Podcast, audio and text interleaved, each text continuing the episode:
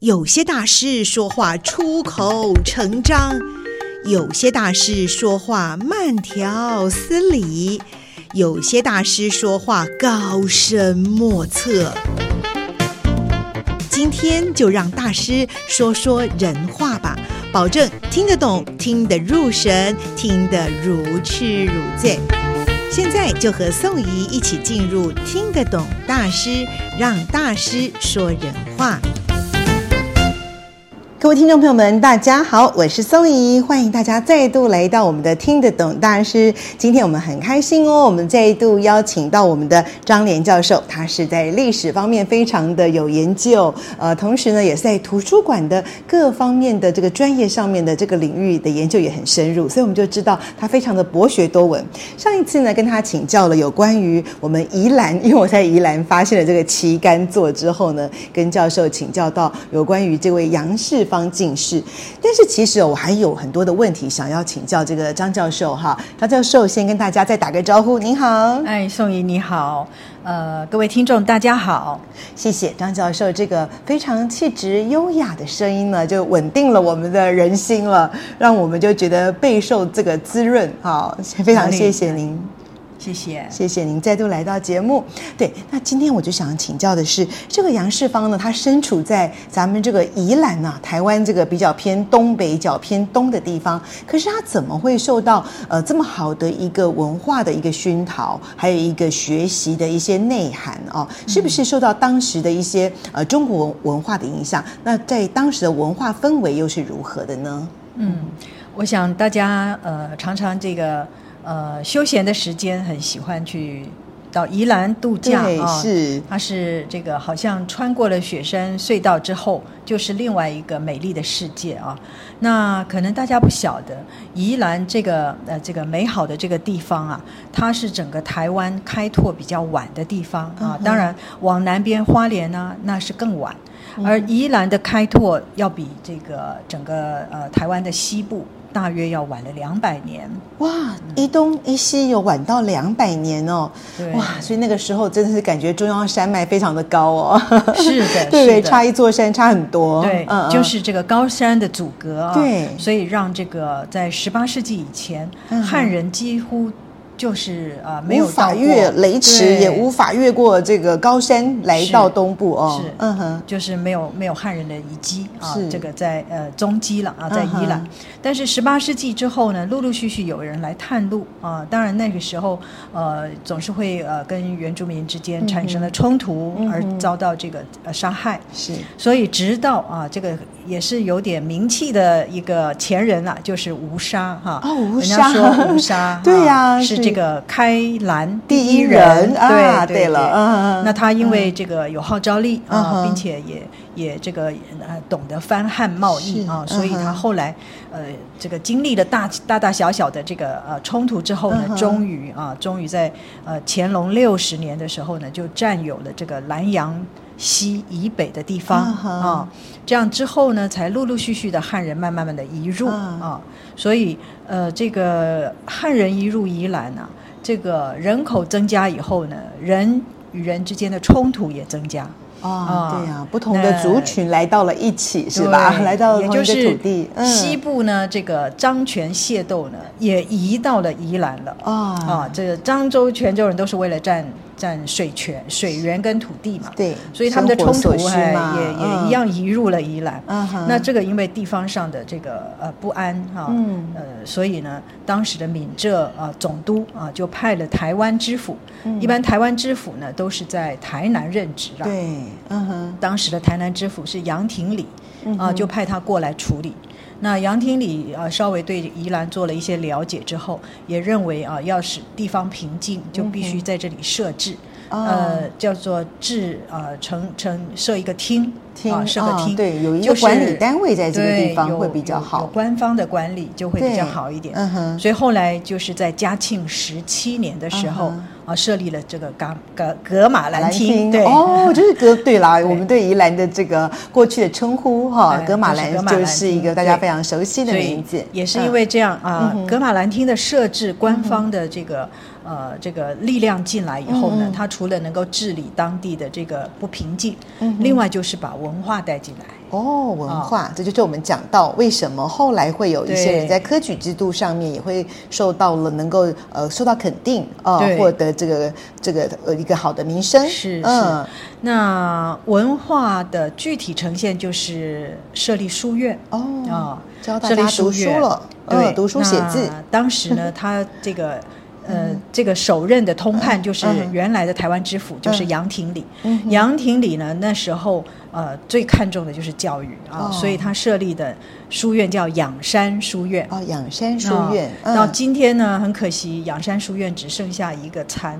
残破的一一面墙，那个原、哦原样已经看不到了。哦是是，那仰山书院当时为什么取名仰山呢？它有两个意义。嗯哼，啊，这个仰山，仰是仰望的意思，山呃一般是称称为是龟山，哎对呀，宜兰嗯最有名的龟山，到哪对都看得到的龟山岛，嗯对嗯。因为这个所以是从其一仰从山南洋、哦呃往东望，对哎是海上有个小小的火山岛，对啊，那是龟山。嗯哼，那仰山，但是仰山还有另外一个更深的意义嗯，啊、就是呃宋朝的一个理学家，哦，那这个理学家叫杨时，杨时呢，他晚年居住在龟山啊，就是他他家附近那个叫龟山。同样的名字，同也样叫的名龟字山，对哇，杨石真的是跟台湾跟宜兰有缘呐、对，那个龟山不是宜兰外海的龟这山，个龟山哦对不一样对但是不一样名字一样名字一样，它是、哦人家称它洋龟山。 哦，那这跟台湾什么关系对呢？呀嗯因为杨时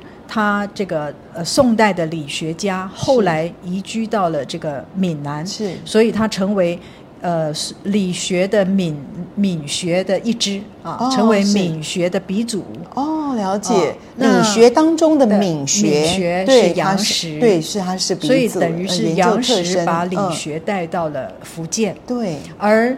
福他的后后程的学生啊嗯哼，朱熹嗯哼就是承自于呃杨圭山之学。嗯嗯，那朱熹又跟台湾有一个关系。嗯是什么呢？就是当时台湾设立各样的呃书院教育的时候，都是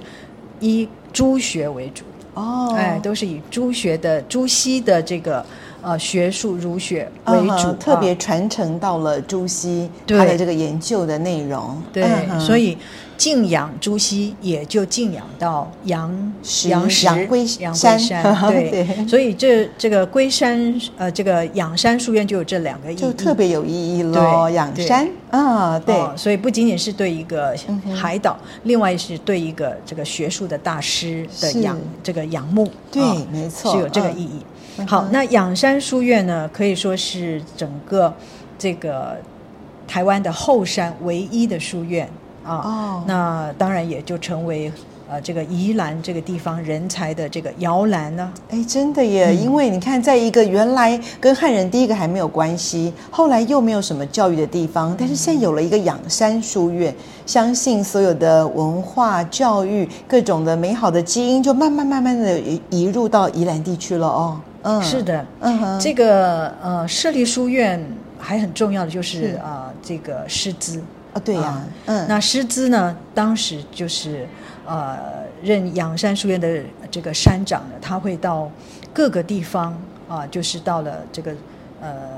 清朝的各个各省里头去找人才，哦所以有很多的师资啊、这个通儒、硕儒呢，都来到了宜兰。哦，所以从各省而啊各省来来啊，哇，的，这样对，子有的这个是来师自资山丰东，沛呀，也有嗯来自陕西，也哦有来自成呃四川的都是有，是都啊不远千里耶，真的的是不远千里而来，真的 很佩服他们嗯哼，对，因为他们那时候交通不便，还要这个呃长途跋涉没错，翻山越岭，还要渡海，跟现在不一样，又没飞机，对也没没有高飞机铁的。对他 们都愿意到这边嗯来哼栽培。这是个还是当时还是有一点像这个文化沙漠的地对方，对对，还啊正待开发的地方，对对对嗯嗯，对，所以就这样慢慢的就培嗯养哼了一些读书人，嗯他们也也懂得这个呃这个崇礼尚义，对啊所以嗯啊、呃慢慢的这种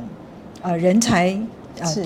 这个才人才的才华就会被激发出来。对，哈没错，有好的老师啊、然后有一个好的教育的一个机制在这边。那么人才，其实我相信台湾有非常多的人才，但是当没有教育的时候，完全都没有办法被发掘。嗯没错啊当没错教育一带进来了，人才它的亮点就可以慢慢的被显露出来。嗯没错对，那经过教化以后，当嗯然哼宜宜兰的民风就改善了，风俗就改善了哦。是嗯那甚至在道光年间呢，差不多有一百多个这个读书人，他们就成立了一个养山诗社啊哦，还有大个家养山诗社，对大家已经可以开始自己吟诗作哦对对 了，。嗯没错，没错，所以文风大盛。哦，哇，已经到了文风大盛的时代。嗯哼，那差不多在书院成立二十八年之后，嗯啊，终于出现了第一个科举人才。哦，那是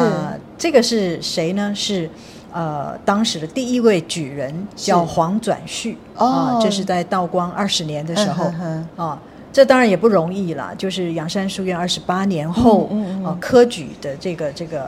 这个呃，就是顶尖的人就出来了。对，对嗯其实二十八年哦，说长，其实我觉得也还好哎，就是二十八年的培育就有第一位的啊、嗯这个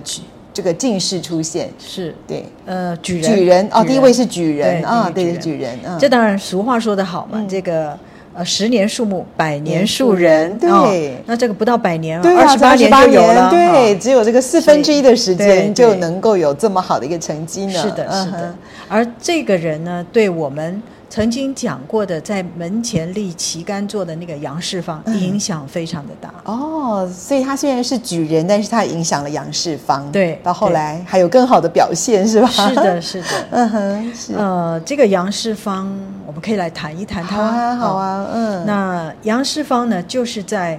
呃十五岁那一年啊，看到那个他家乡的哦那是嗯个呃第一个举人黄转绪啊，他返乡啊，这个呃这个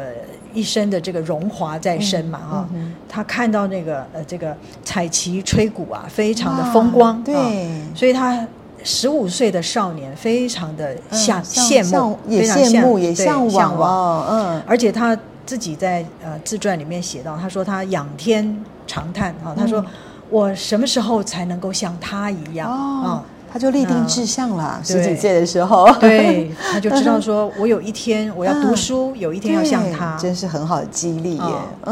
嗯，可是他的经历也是算早年是很坎坷的啊哦是哦，嗯，因为他们这个早期也是迁徙过来的，比较比较贫困啊。嗯是那贫困，所以他就没有办法读书，在对是这差不多没在有那个这个经济的条件对上面不适合，嗯哼，所以就很早就跟父亲、哥哥一起下田耕种啊哦，对，那也只能这样子才为生嘛。对啊，是，但呃，他一直希望要央求他的父亲让他读书，所以后来他有了一个机会是半工半读啊、哦，是，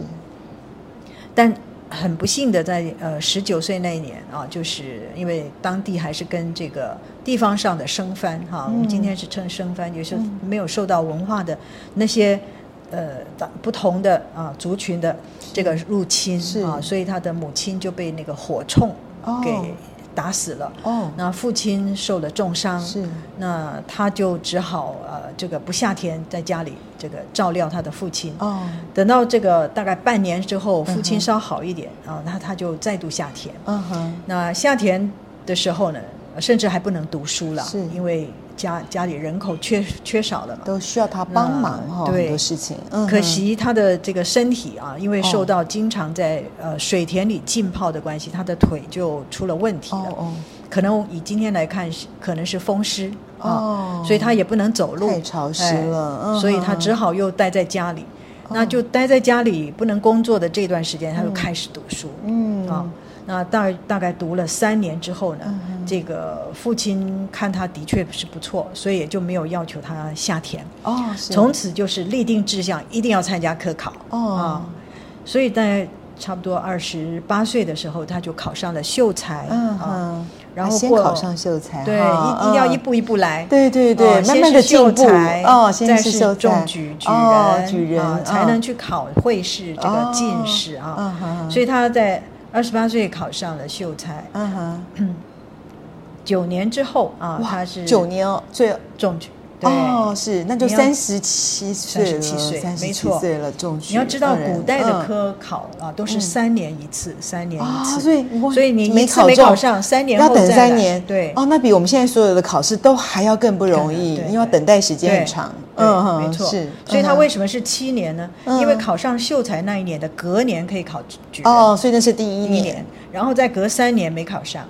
然后又然隔后了再三隔年，三年才考上，哦所以会是七七年嗯年啊，是，然后呢，三十七岁中举之后啊、又隔了多年，呃嗯，哼我看应该差不多六年，六、哦也是差不多六七所以年。到了四十多岁就的时候，登登进士了，登进士了，哎这哦回就不错。啊虽然是考上很了辛苦，但是终于也终是于圆梦了，对 登上了进士。嗯哼是的，，是的。嗯哼，那他中举的时候，嗯当然也在自传上也写了，他那个时候呢，就衣锦还乡的时候，自传说：“哎，我真的是天从人愿是啊，就是真的耶！等于是十五岁立定的志立向，项又历经这了个时坎候坷，哎，对对对嗯嗯。对那他也是当时、嗯当年跟他同时考上举人的六个人啊，嗯都是宜兰地区有六个人考上。你看他哦这时候，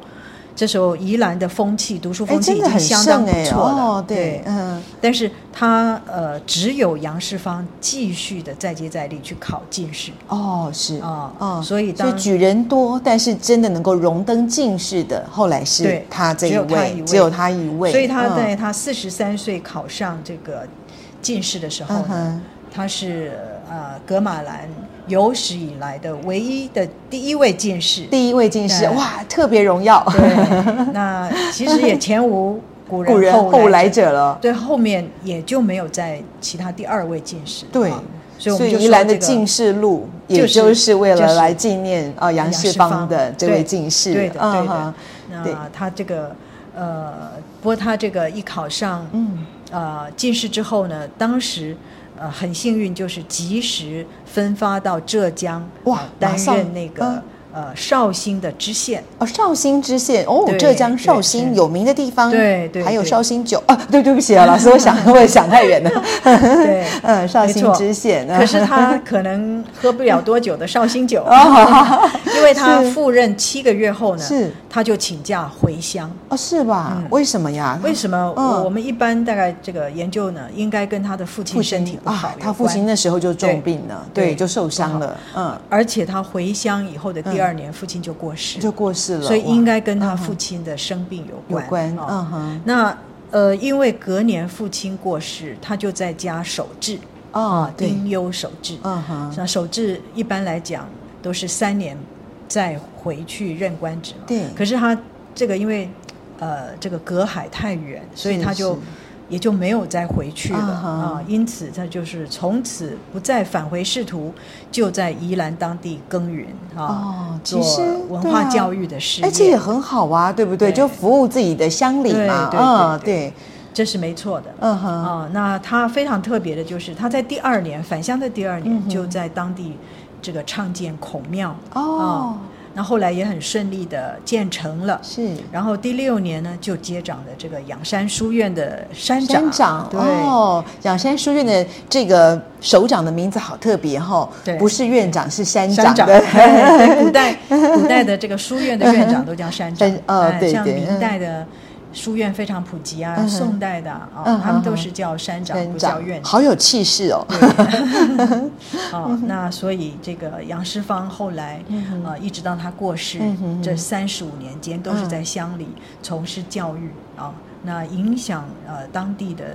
这个教育风气嗯啊哼，呃非常的大，嗯而且当地对他的这个纪念也是呃非常的深远。对对，哎，我觉得其实他也这样子非常的有意义耶，因为从他十五岁立志，嗯希望能够在科举上面能够呃有他的好成绩，呃，虽然也历经了差不多快二十年的这个努力哦，哦，快三十年的努力哦，嗯，但是呢，他的成绩到后来他奉献乡里有三十五年，对我觉得是对地方上的对回馈，对于教育文化的传承，真的也达到了他对地方上深刻的一个贡献，是的令人敬佩，也是觉得的很是感的动。动，嗯，那刚才教授也特别提到说，他还创建了这个孔庙，而且也新建完成了。那其实我也看过老师的一些资料啦，您也有介绍到，事实上杨世芳对于台湾教育的贡献，除了创建这个孔庙之外，其实对文化上还有其他的贡献。他也倡议创建了。哎，我们先卖一个关子哦，好不好？好啊也是非常重要，对于文化的传承，对于这个信仰的啊、呃大家的一个目标的立定以及学习上面都有非常重要的一个贡献。那我们下一集再来告诉大家，还要请老师再过来跟大家来分享哦。 好的，没问题，好的，谢谢张教授，我们下次哎见喽。谢谢你，嗯谢谢，拜拜，大家再见。拜拜。